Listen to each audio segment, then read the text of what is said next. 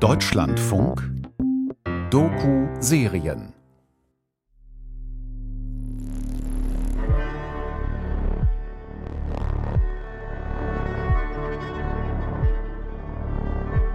Das ist der Podcast Searching Blanca.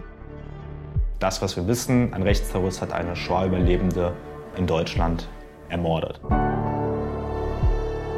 Eine Produktion des Deutschlandfunks in Zusammenarbeit mit dem Argon Verlag und der Filmakademie Baden-Württemberg.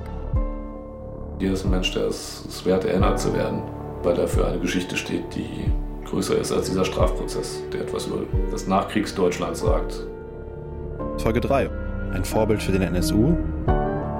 I remember actually thinking, hmm, should I call the police, the German police, and tell them that this is exactly what Ausonius did? Ich weiß noch, wie ich dachte, soll ich die Polizei anrufen, die deutsche Polizei, und sagen, genau so hat das Ausonius gemacht? Hallo, das ist Folge 3 unseres Podcasts Searching Blanca. Über Blanka Smigrod, eine Holocaust-Überlebende, die 1992 vom schwedischen Rechtsextremen Jon Ausonius ermordet wurde. Am besten fangt ihr mit den Folgen 1 und 2 an, solltet ihr die noch nicht gehört haben. Wir sind Fabian Jansen und Marina Schulz. Wie viel Raum geben wir eigentlich dem Täter in dieser Geschichte? Diese Frage haben wir uns während der Recherche immer wieder gestellt. Denn um das ganze Puzzle rund um Blanca und ihren Mord zu verstehen, braucht es auch diese Seite. Ausonius ist kein gewöhnlicher Neonazi. Er wurde zum Vorbild für andere Rechtsterroristen. Die Geheimdienste, Polizei und Justiz haben das viele Jahre ignoriert.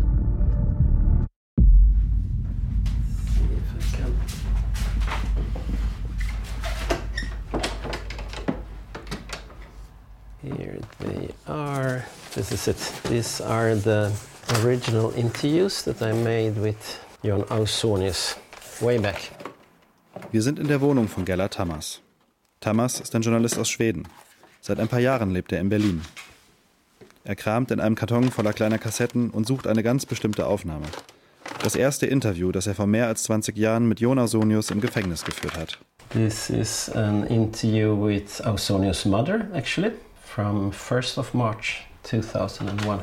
Das ist ein Interview mit Ausonius' Mutter vom 1. März 2001. This is an interview with one of the policemen who was conducting the hunt. Das ist ein Interview mit einem der Polizisten, die die Verfolgung leiteten. Und hier ein Interview mit einem von Ausonius ältesten Freunden. Gellert Tamas gilt als Ausonius Experte. 2002 hat er ein Buch über den Rechtsterroristen und seine Taten in Schweden veröffentlicht. Es wurde in viele Sprachen übersetzt. Daraus sind auch eine TV-Serie und ein Dokumentarfilm entstanden. Anfang 2000 sitzt Ausonius schon fast acht Jahre im Gefängnis, als er zustimmt, mit Gellert Hammers zu sprechen. Wenn man zu einer lebenslangen Haftstrafe verurteilt wird, kann man nach zwölf Jahren um seine Entlassung bitten. Ich glaube, er dachte strategisch. Wenn er gesteht oder zumindest versucht, Reue zu zeigen, könnte ihm das helfen, aus dem Gefängnis zu kommen. In diesen Interviews gesteht Ausonius zum ersten Mal die Mordanschläge in Schweden. Beim Prozess hat er alles noch abgestritten. Zudem gibt er noch zwei weitere Attentate zu, für die er vorher aus Mangel an Beweisen freigesprochen wurde. Okay, so let's see if I, does this work. Okay, das ist das erste Interview, das ich mit Ausonius aufgenommen habe. Das ist vom November, Dezember 2000. Schauen wir mal, ob das funktioniert. Wir sitzen gespannt um einen kleinen Tisch herum. Tamas legt die Kassette ein, wischt etwas Staub von dem alten Gerät und drückt auf Play. Dann hören wir Ausonius Stimme. Er spricht auf Schwedisch. Åsiktspolitiken då, kan man säga kanske, jag vet inte.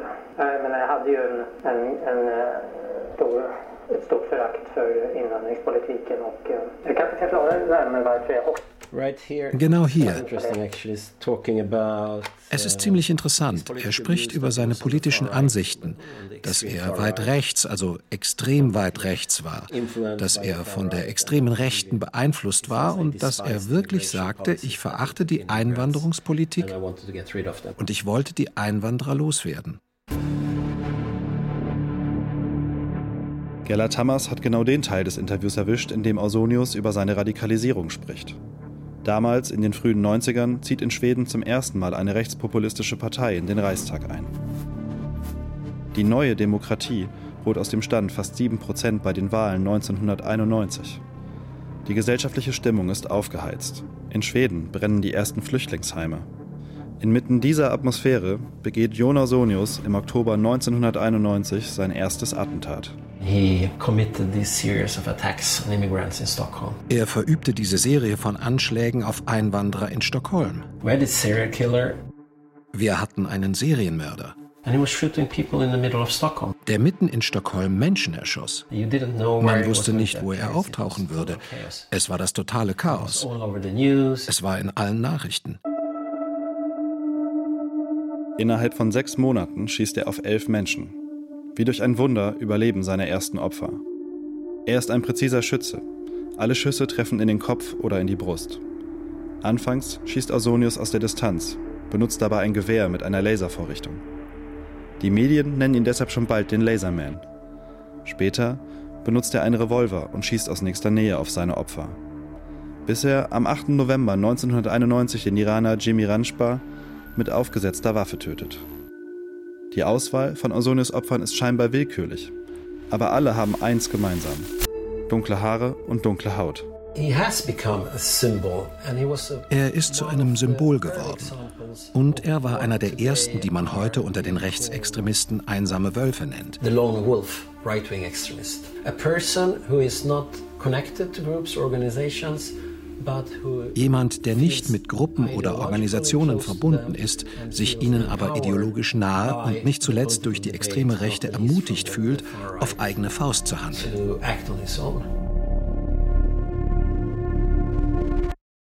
Ausonius ist in Schweden geboren, aber sein Vater war Schweizer und seine Mutter Deutsche. In seiner Kindheit wird er immer wieder ausgegrenzt, weil er dunkle Haare hat und anders aussieht. So erzählte er es zumindest Gellert Tammers im Interview. Ursprünglich heißt er Wolfgang Alexander John Zaug. Um endlich, in Anführungszeichen, ein richtiger Schwede zu sein, ändert er seinen Nachnamen. Erst zu Stannermann und schließlich zu Ausonius. Er bleicht sich die Haare und trägt blaue Kontaktlinsen. Ausonius tickt immer wieder aus, verliert mehrere Jobs und wird letztlich spielsüchtig. Er verliert sein ganzes Geld und beginnt, Banken zu überfallen. Die Schuld daran tragen seiner Meinung nach die Ausländer. Seine Abneigung zu Beginn entwickelte sich nach und nach zu einem Hass auf Einwanderer. Das spitzte sich so zu, dass er das Gefühl hatte, nein, ich werde rausgehen und sie töten. Oder in seinen Worten, ich werde rausgehen und tun, wovon die Politiker nur reden. Ich werde das wirklich tun und eine gesellschaftliche Atmosphäre schaffen, in der Einwanderer merken, dass sie gehen müssen oder gar nicht erst kommen sollten. Nach seinem ersten Mord im November 1991 reist Ausonius nach Südafrika. Ein Land, das seit 1948 durch die Apartheid, also durch die Rassentrennung, geprägt und als Rückzugsort für europäische Neonazis bekannt ist.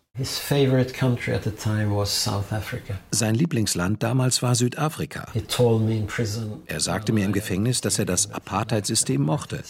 Das sei die Art von System, das er auch in Schweden schaffen wolle, damals. Und so fuhr er regelmäßig dorthin. Er hatte sogar begonnen, Afrikaans zu lernen. Er dachte darüber nach, dorthin zu ziehen. In Südafrika kauft Ausonius drei Waffen. Eine davon hat das Kaliber 6,35 mm der Marke Taurus.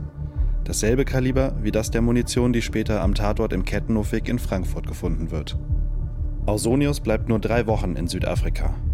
Schon am 15. Januar kehrt er wieder nach Schweden zurück. Dort setzt er seine Anschläge mit neuer Intensität fort. Er schießt innerhalb von acht Tagen auf fünf Menschen. Nun mit einem Revolver. Dann macht er einen Fehler. Für einen Banküberfall mietet er ein Auto unter seinem richtigen Namen. Als Ausonius in den Nachrichten hört, dass die Polizei nach einem weißen Nissan Micra sucht, flüchtet er im Februar 1992 nach Deutschland. Dort will er nur kurz bleiben, um einen Pass zu kaufen. Sein eigentliches Ziel ist wieder Südafrika. Ausonius ist auf der Flucht.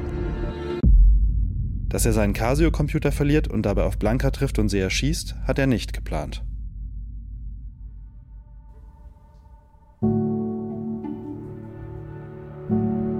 Anfang der 60er Jahre verlässt Blanca Israel und kommt nach Frankfurt. Endlich ist sie wieder bei Sascha, der Liebe ihres Lebens. Und die beiden sind dort nicht alleine. Auch der Rest ihrer Familie, Blancas Cousine, ihr Mann und die beiden Kinder René und Leon leben mittlerweile dort. Nach und nach schaffen Blanca und Sascha in Deutschland das, was sie in Israel nicht geschafft haben. Sie fassen Fuß und bauen sich etwas auf. The businesses that I can remember, they had a factory that manufactured Die Geschäfte, an die ich mich erinnern kann, Sie hatten eine Textilmanufaktur und sie belieferten ganz Europa. Blanca leitete sie. Mein Onkel Sascha hatte schon sehr früh einen Nachtclub. Und in Frankfurt war er ein Bauunternehmer. Er baute eine Reihe von Wohn- und Bürogebäuden. Er hatte ein Architekturbüro, das ein paar Dutzend Leute beschäftigte. Und besaß in Frankfurt auch ein Hotel. Und für ihn war sieben Tage die Woche ein Tisch im Café Kranzler reserviert. Abraham Feldmus, Saschas Neffe aus den USA, erinnert sich noch genau. Er hat die beiden oft in Frankfurt besucht. Das Café Kranzler war damals eine noble Adresse. Wie mein Onkel das Geld dafür verdient hat, weiß ich nicht. Die Leute haben nach dem Krieg viele Dinge gekauft und wieder verkauft. Es gab Märkte, manche legal, andere Schwarzmärkte. Und die Menschen mussten kreativ sein, um ihren Lebensunterhalt zu verdienen und Geld zu verdienen. Und mein Onkel war extrem kreativ.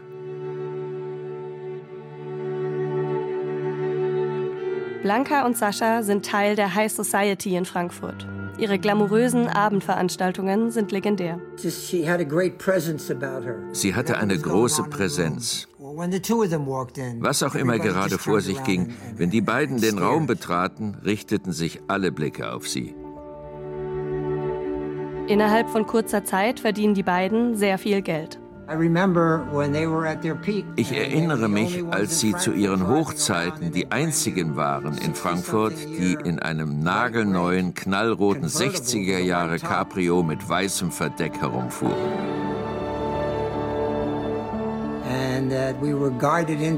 Und wir wurden an den Privattisch meines Onkels und Blancas im Café Kranzler im hinteren Teil geführt. Da, wo mein Onkel wirklich seine Geschäfte machte.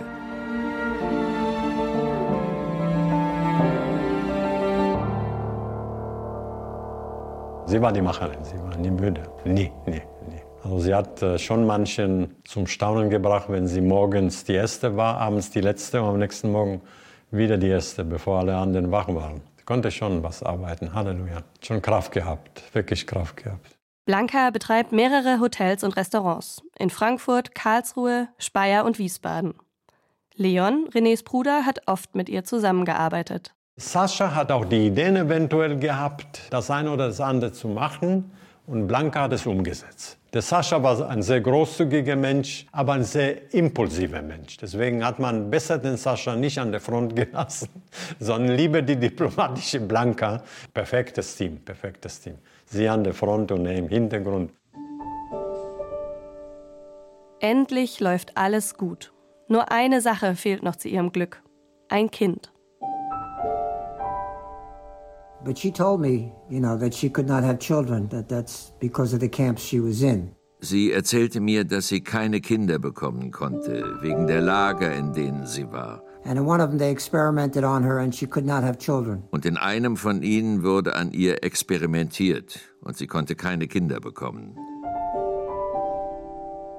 Wie es ihr damit ging, das wissen wir nicht. Wir wissen nur, sie hat Kinder sehr geliebt.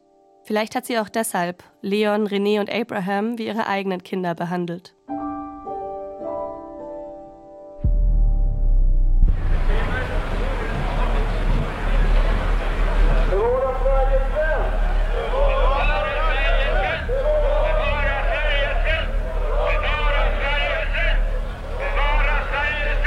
April 1992, nur wenige Wochen nach Blankas Tod. Hunderte Schwedendemokratinnen und Rechtsextreme ziehen durch Stockholms Straßen.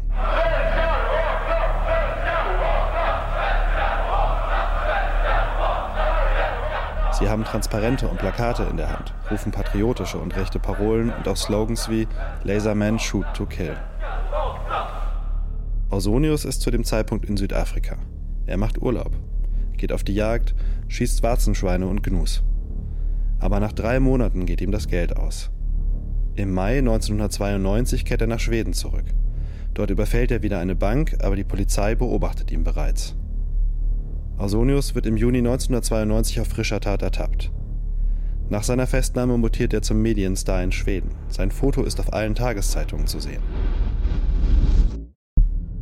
Gellert Tamas erinnert sich, wie er Ausonius darauf angesprochen hat. And he was pretty happy when he said it. He told me I got so many flowers you can't imagine in the prison. People sent me flowers and thanked me for what I had done. Er war ziemlich glücklich, als er sagte, im Gefängnis schickten mir die Leute Blumen und dankten mir für das, was ich getan habe. So, I mean, he did have some support. And that's also what he thought. I mean, in the interviews he told me that I think 20-30% of the people supported me. Er hatte also einige Anhänger. Davon war er auch überzeugt. 20, 30 Prozent der Leute würden ihn unterstützen.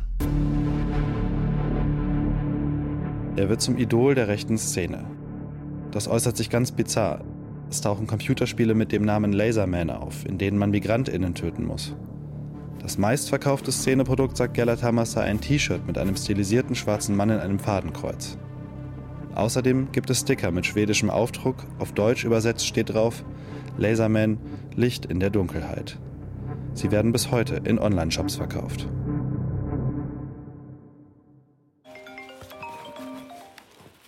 This is a call from an inmate at Kriminalvården to accept press hash. För information om hur Kriminalvården behandlar dina personuppgifter, gå till Kriminalvårdens hemsida. Das ist die Bandansage des schwedischen Gefängnisses Dorboda. Joachim Bremer, Ausonius Anwalt, hat uns angeboten, den Kontakt herzustellen. Natürlich interessiert uns, was Ausonius zu dem Fall sagt. Vor allem aber ist er unsere letzte Chance, doch noch an die Akten des Falls zu kommen. Wir haben eigentlich mit einer Absage gerechnet, aber jetzt im Juni 2022 wartet am anderen Ende der Leitung tatsächlich Jon Ausonius, Blankas Mörder. Hallo? Ja, hier ist Jon Ausonius. Guten, Guten Morgen. Morgen. Guten Morgen, Herr Ausonius. Ja. Wie geht es Ihnen? Ja, es geht. Ausonius hofft, dass unser Podcast ihm wieder mehr Aufmerksamkeit verschafft. Immerhin sitzt er schon über 30 Jahre im Gefängnis. Und kaum jemand interessiert sich noch für ihn. Also, was ich von Ihren äh, Mail an äh, den Herr Bremer mitbekommen habe, ist, dass äh, Sie fragen oder dass Sie äh, Interesse daran hätten, äh, was eigentlich so in Deutschland passiert ist mit diesem Prozess hier, als ich verurteilt worden bin und wie es dazu kam. Was haben Sie da für, äh, was könnten Sie oder was wollen Sie davon wissen? Ausonius kommt schnell zum Punkt. Er fühlt sich ungerecht behandelt, weil sein Fall damals so lange nicht zur Anklage kam. Relativ schnell verspricht er uns, die Akte schicken zu lassen, damit wir uns ein eigenes Bild machen können. Als wir ihn aber nach Blanka fragen, blockt er ab. Von dem Tod von der Frau äh, habe ich nichts gewusst, bis die mich äh, im Schweden äh, vernommen haben. Das war 93, das war die schwedische Polizei im Auftrag der Deutschen.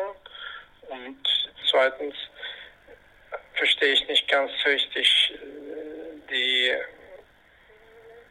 das Interesse an äh, Frau Smigro. So. Das ist ja schon äh, alles äh, schon erörtert worden, denke ich. Ich wüsste nicht, was ich dazu noch zu sagen hätte. Nach dem Gespräch glauben wir nicht, dass Ausonus uns die Akte wirklich schickt. Aber dann kommt eine Woche später eine E-Mail. Elf Bände, eingescannt. Jede hat mehrere hundert Seiten.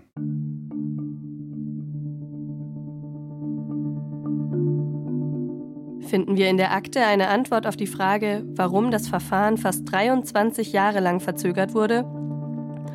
Die deutsche Polizei ist Ausonius jedenfalls schon sehr früh auf die Spur gekommen. Nach seiner Festnahme in Schweden im Juni 1992 durchsucht die schwedische Polizei Ausonius Wohnung und findet dort einen Abholschein für ein Schließfach am Kölner Hauptbahnhof. Deshalb fahren die schwedischen Beamten nach Deutschland, um dort zu ermitteln.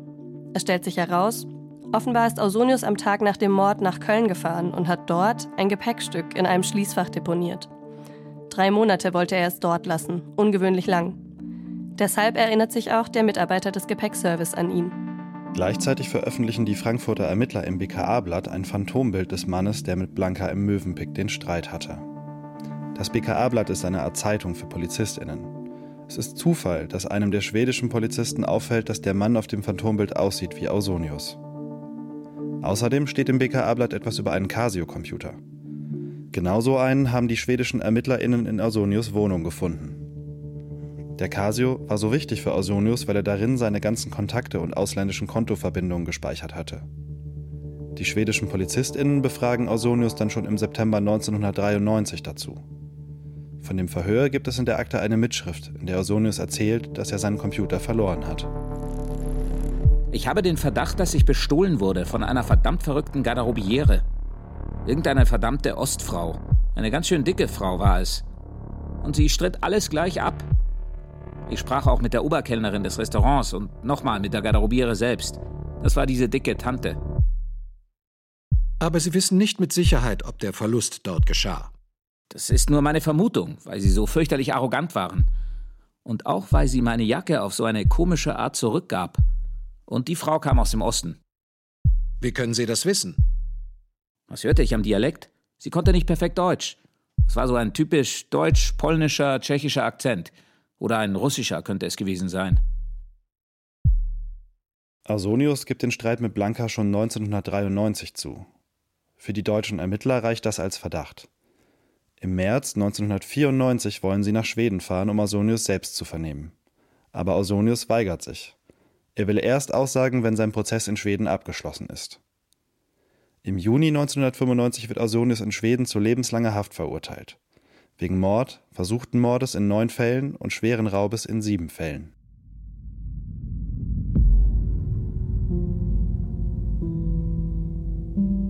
Ein junger Ermittler der Kripo Frankfurt reist 1996 nach Stockholm, um Ausonius zum ersten Mal zu vernehmen. Vier Jahre nach dem Mord an Blanca.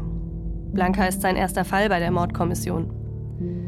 Die Befragung bringt keine neuen Erkenntnisse. Ausonius streitet alles ab.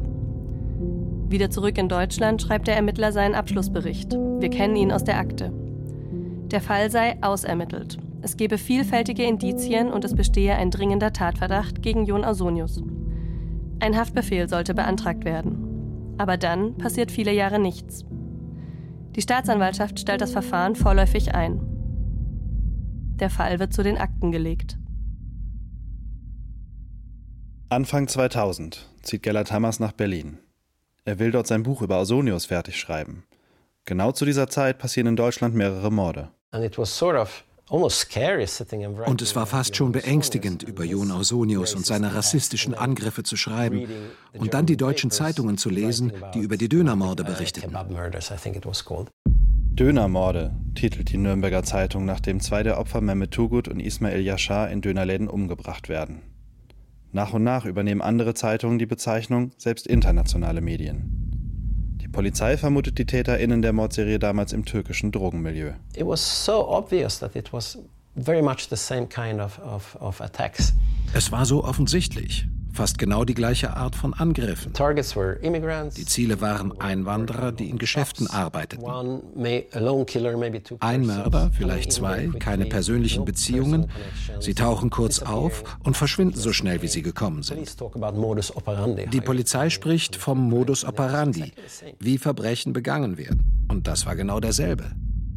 An Rechtsextreme denkt damals niemand. Doch Gellert Tammers fallen die Parallelen zu Ausonius auf. I remember actually thinking, hmm, should I call the police, the German police, and tell them that this is exactly what Ausonius did? Ich weiß noch, wie ich dachte, soll ich die Polizei anrufen, die deutsche Polizei, und sagen, genau so hat das Ausonius gemacht? And then I thought, no, maybe they're gonna think I'm crazy. Und dann? So. Nein, vielleicht halten die mich für verrückt. Also habe ich es gelassen.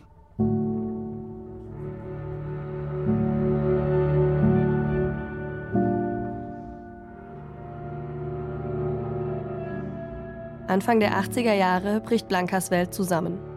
Sascha, die Liebe ihres Lebens, der Mann, für den sie nach Deutschland gekommen ist, hat beinahe ihr gesamtes gemeinsames Vermögen verloren. Leon, der viel mit Blanka zusammengearbeitet hat, erinnert sich. Das waren rauf und runter von Millionär zum Tellenwäscher und zurück so ungefähr. Ja. Und viele haben es gewusst, weil äh, wenn man so reich geworden ist wie die oder wie ihr Mann, und dann wieder runtergefallen ist zum Null, dann spricht Frankfurt. Und gerade unter den Juden hat man das gewusst, ja. Was genau passiert ist, das wissen wir nicht zu 100 Prozent. In der Akte steht, dass Sascha sich mit Immobilien verspekuliert hat. Eine Besucherin des Möwenpicks, die sich nach dem Mord bei der Polizei gemeldet hat, erinnert sich an eine Unterhaltung mit Blanca. Sie sagte sinngemäß, dass das mit dem Spielen sehr gefährlich sei. Sie habe ihr gesamtes Vermögen einschließlich eines Hotels und Hauses beim Spielen verloren. Sie habe schon bessere Zeiten gesehen.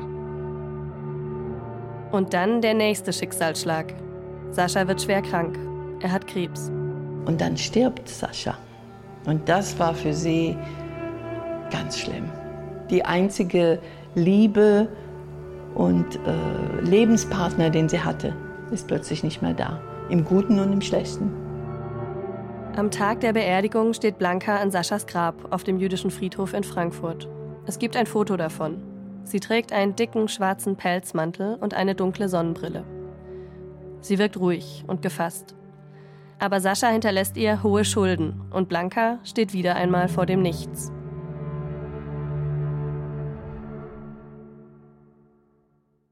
Im Frühjahr 1991 bekommt Blanca Besuch von Michael Arnold. Ihm gehört ein Auktionshaus in Frankfurt. Er soll ein paar Gegenstände aus ihrer Wohnung schätzen. Eine Vase, zwei Meißner Porzellanfiguren und ein Chinateppich mit Goldfäden. In ihrem Wohnzimmer stehen zwei große Glasvitrinen mit Meißner Porzellan, Figuren und Geschirr. Arnold fällt sofort auf, dass die Einrichtung mal teuer war, so steht es in der Akte. Blanca erzählt ihm von ihrem verstorbenen Mann und Geldproblemen. Sie verkaufe ihre Sachen, um ihre Miete zahlen zu können. Vor ein paar Jahren hat sie schon ihr Auto und ihre Wohnung in Israel verkauft. Jetzt ist die Einrichtung aus dem Kettenhofweg an der Reihe. She sold jewelry, she sold items to stay afloat. Sie verkaufte Schmuck, sie verkaufte Gegenstände, um sich über Wasser zu halten. And I did wire transfers every month. Und ich habe jeden Monat Überweisungen gemacht. Und es war nicht viel, weil sie nicht viel brauchte. Sie gab nicht viel Geld aus und sie hatte ein paar Ersparnisse, aber nicht viel. Der Neffe von Sascha, Abraham Feldmus, unterstützt Blanca mit 1000 Dollar im Monat. Vom Entschädigungsamt erhält sie außerdem eine monatliche Zahlung über 1200 D-Mark. Doch das reicht nicht mal für die Miete. Deshalb fängt Blanca Ende 1991 im Mövenpick an der Garderobe an. Ich kann mir vorstellen, dass es für sie schon eine Überwindung war, im Mövenpick an der Garderobe zu arbeiten. Das kann ich mir vorstellen. Weil gerade dort im Mövenpick an dem Openplatz kamen auch sehr, sehr viele Juden.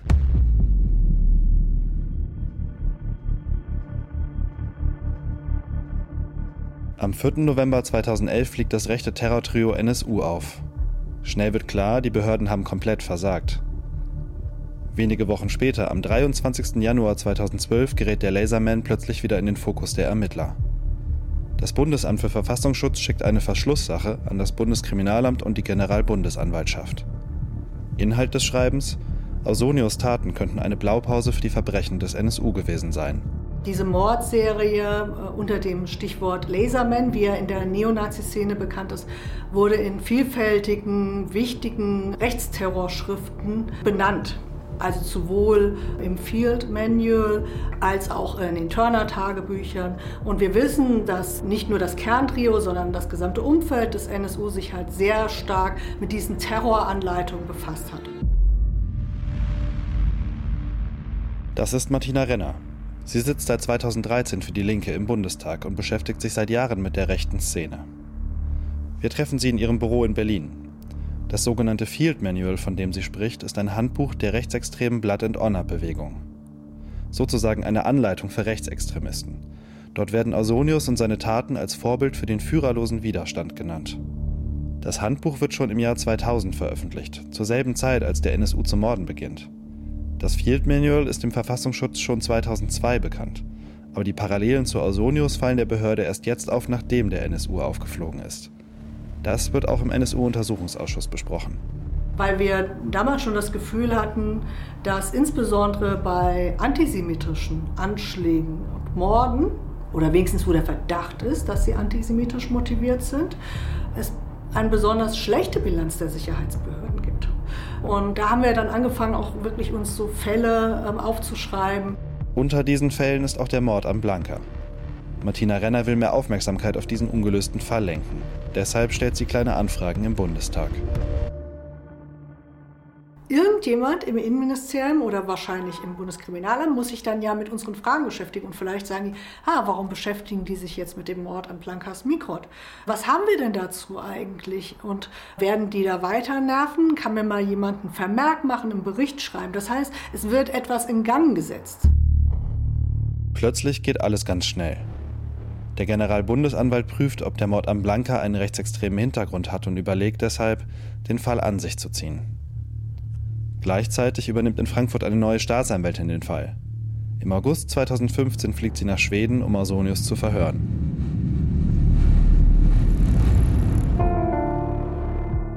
Endlich kommt Bewegung in den Fall. Aber rund ein halbes Jahr nach dem Verhör beantragt Ausonius im März 2016 in Schweden Freigang. Und er stellt einen Antrag auf Festsetzung der Endstrafenzeit. Wird dieser genehmigt, könnte Ausonius bald ein freier Mann sein. In aller Eile wird ein Haftbefehl gegen Ausonius ausgestellt. Auf Grundlage der Ermittlungen und Beweise von 1993. Im Haftbefehl drängt die Staatsanwaltschaft auf eine schnelle Entscheidung. Sollte der Beschuldigte in Schweden aus der Strafhaft entlassen werden, ist davon auszugehen, dass er seine ins Ausland bestehenden Verbindungen nach Schweden, Südafrika und Belgien nutzen wird, um sich der Strafverfolgung zu entziehen.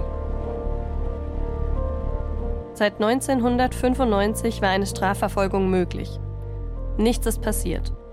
Und jetzt, 21 Jahre später, wird die Zeit echt knapp. Ausonius könnte den deutschen Behörden tatsächlich noch entwischen.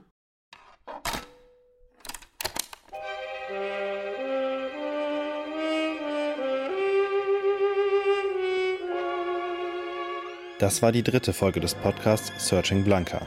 Ein Vorbild für den NSU von uns, Fabian Jansen und Marina Schulz. Gesprochen haben außerdem Judith Jakob, Walter Gontermann, Stefko Hanuszewski und Bruno Vinzen. Co-Autorin Britta Rotsch. Ton und Technik Gunther Rose und Frank Biller. Musik Felix Rösch. Regie Matthias Kapohl. Der Podcast Searching Blanca entstand in Zusammenarbeit mit dem Argon Verlag und der Filmakademie Baden-Württemberg. Redaktion Argon Verlag Britta Rotsch. Redaktion Wolfgang Schiller. Eine Produktion des Deutschlandfunks 2023.